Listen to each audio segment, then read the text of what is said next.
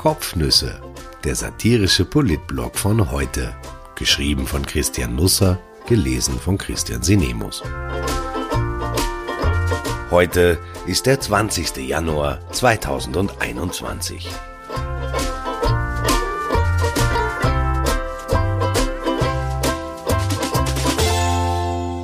Locker down.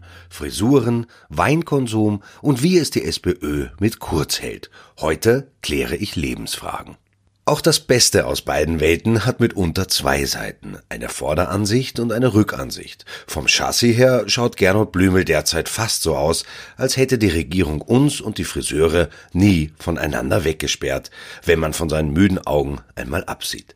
Von hinten aber nähert er sich einem Klavierprofessor an, der seit Wochen an der H-Moll-Sonate von Franz Liszt scheitert. Du gehörst zum Friseur, Bub, hätten Mütter früher ihren Söhnen aufgetragen, wenn sich die Haare am Hemdkragen zu wählen begannen. Beim Finanzminister aber tut sich schon mehr am Kopf. Er hat mittlerweile fast so eine Art Tolle wie Gustav Ganz im Nacken halt. Sein persönlicher Lockerl-Down ist da. Das, was Gernot Blümel momentan aufhat, ist kein klassischer Fokuhila, weil er die ÖVP-Hausfrisur trägt, also das Haar nach hinten gekampelt. Leider ist es mit der Zeit so viel geworden, dass einzelne Strähnen die Ohren überwuchern, am Hinterkopf aber wird es dann endgültig dramatisch. Die Knackmatte resultiert daraus, dass der Finanzminister während des Lockdowns nie zum Friseur geht, was er ja auch nicht darf. Bei einigen anderen, Namen der Redaktion bekannt, aber wird das Haar auf wundersame Weise niemals mehr und sie verfügen verfügen dann auch über keine so gute Ausrede wie Innenminister Karl Nehammer, den die Ehefrau in regelmäßigen Abständen abschädelt. Hätten wir das auch geklärt. Man muss sich das sehr romantisch vorstellen. Auf der einen Seite der Kanzler, auf der anderen Seite der Wiener Bürgermeister. Dazwischen eine Flasche grüner Veltliner, Federspiel Stein am Rhein, vom Weingut Jamek, ab Hof um 13,50 Euro zu haben.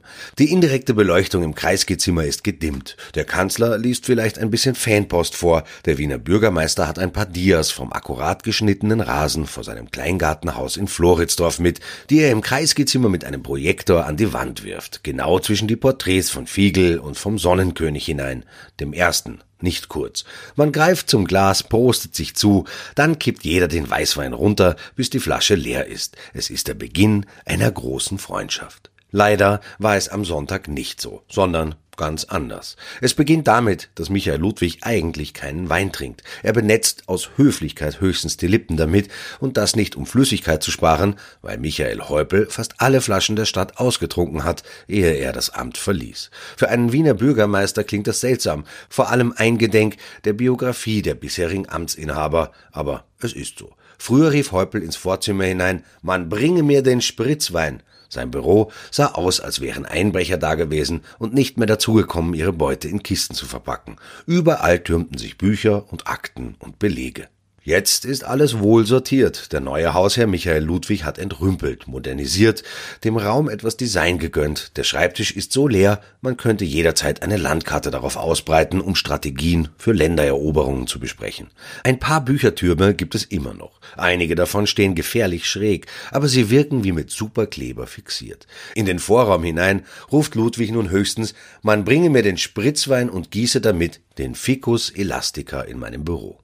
Es fügt sich, dass auch Sebastian Kurz keinen Wein trinkt. Sein Veltliner ist ein Cola Light. Wenn Sie sich jetzt fragen, wie es zwei weitreichende Abstinenzler in einem Land wie Österreich geschafft haben, so weit politisch nach oben zu kommen, dann kann ich Ihnen auch keine Antwort darauf geben. Aber vielleicht sind die beiden den Landeshauptleuten, die das diametral anders sehen und leben, einfach durchgerutscht. Jedenfalls hat die Szene mit dem Wein diesbezüglich etwas an Romantik eingebüßt.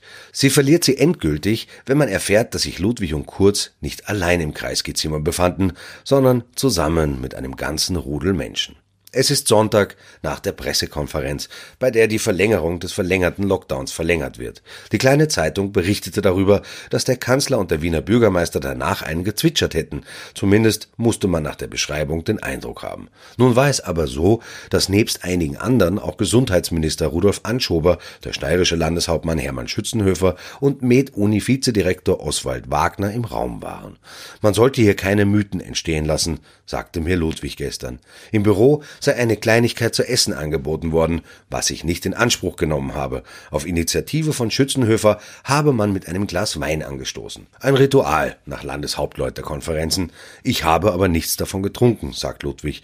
Es war kein Vier-Augen-Termin bei Kerzenschein. Es dauerte auch nur eine Viertelstunde. Wenn Anschober und Schützenhöfer den Rest nicht weggebüstelt haben, dann muss irgendwo im Kanzleramt jetzt noch eine Flasche grüner Wettliner Federspiel Stein am Rhein vom Weingut Jamek ab Hof um 13,50 Euro herumstehen. Schad drum.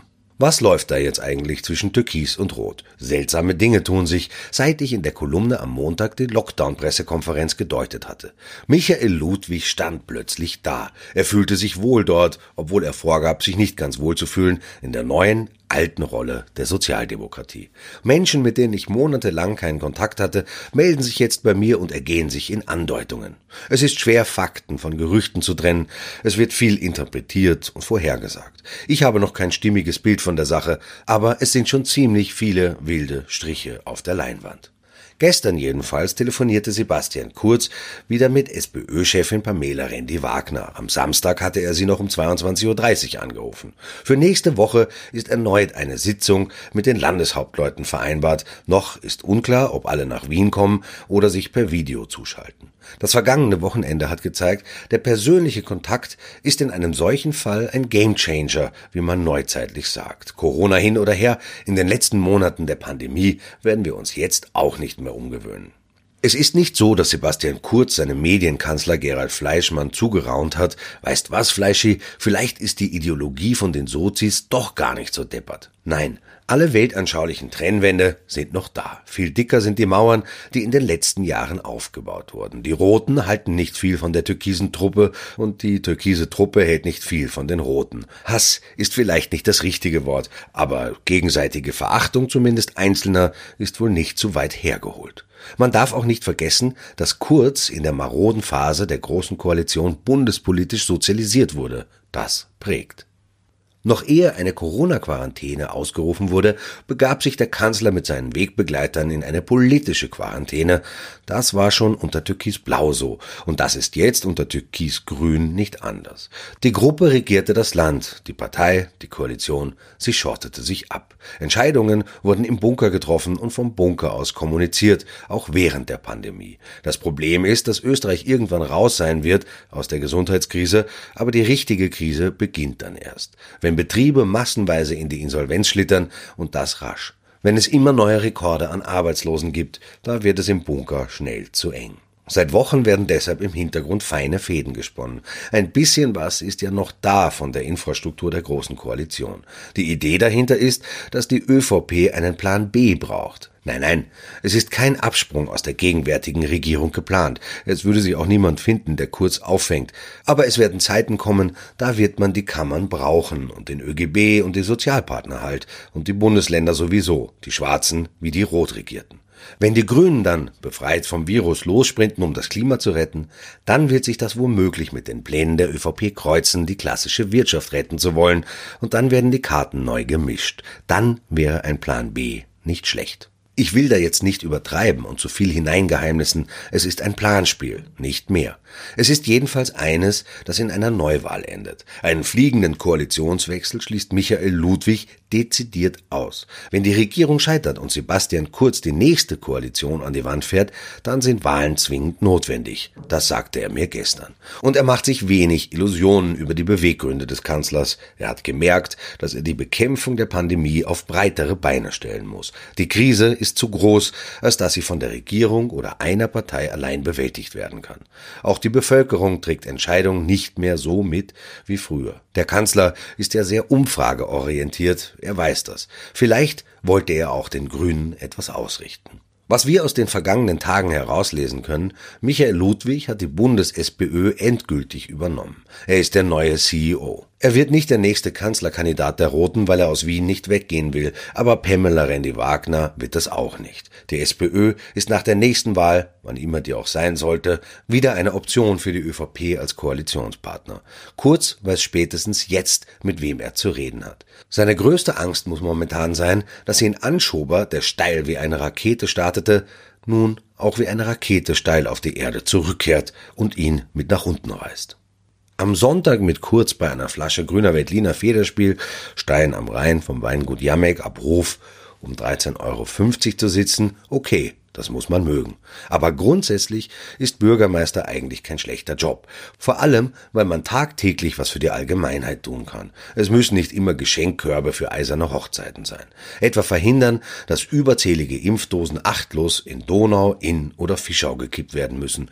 Deshalb stellten sich in den letzten Tagen mehrere Ortschefs in ganz Österreich selbstlos zur Verfügung, krempelten die Ärmel hoch und ließen sich ein Jaukerl Impfstoff verabreichen, der sonst nur ein paar Huchen immunisiert immunisiert hätte. Nach einer Aufstellung des grünen Politikers Stefan Bartosch haben mittlerweile zwölf Bürgermeister eine BioNTech-Spritze erhalten, acht von der SPÖ, drei von der ÖVP, einer von der FPÖ. Der Feldkircher Bürgermeister Wolfgang Matt soll dabei besonders dreist vorgegangen sein. Der 65-Jährige reihte sich in einem Seniorenheim in die Schlange der Impfwilligen ein.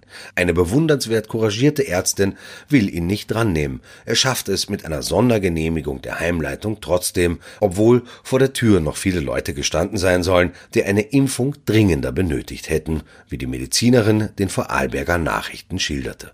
Man muss wissen, dass Matt Eigentümervertreter des Heims ist. In der ZIP 2 Polizei rechtfertigte er sich gestern, sah keine Schuld bei sich, sondern eher bei den Umständen. Er habe die allerletzte verfügbare Impfdosis erhalten, sagte er. Das Glück ist halt mit den Tüchtigen. Ich schmeiße zu Hause auch kein hartes Brot weg, da wird noch ein Toast gemacht, sagte er. Es gibt halt Politiker, die sind wirklich ein Scherzerl. Ich wünsche einen wunderbaren Mittwoch und den Schulen toi toi toi beim Warten auf die Testkits, damit sie die Testkits kontrollieren können. Bei der Zustellung der Testflüssigkeit passierten leider ein paar Hoppalas. Einige Schulen bekamen viel zu viel geliefert, ein paar andere wenig bis gar nichts. Mit den FFP2-Masken für Senioren ist das auch nicht einfach. Die Flieger aus China mit der Lieferung verspäteten sich. Es gäbe auch einen österreichischen Anbieter, wie die Presse berichtete, aber der liefert seine Waren, die wir nicht geordert haben, nun nach Deutschland und in die USA. So habe ich mir Globalisierung immer vorgestellt. Auf diese Erkenntnis hin öffne ich jetzt eine Flasche grüner Berliner Federspiel Stein am Rhein vom Weingut Jamek ab Hof um 13,50 Euro. Prost!